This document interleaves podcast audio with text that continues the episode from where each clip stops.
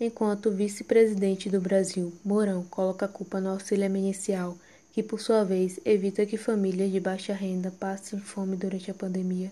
Nosso presidente Jair Bolsonaro apela pelo patriotismo por parte dos comerciantes e o Procon anuncia que vai realizar investigações para saber se os comerciantes estão abusando demais nos preços.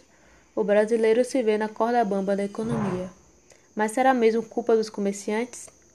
Com a taxa Selic chegando a uma tarifa absurda de apenas 2% ao ano, ocorreu a fuga de capital do Brasil para os Estados Unidos, ocasionando a conversão de taxa de câmbio, ou seja, houve aumentos significativos no preço do dólar. E como a maioria dos insumos para a produção agrícola depende do dólar, isso fez com que os custos de produção se elevassem.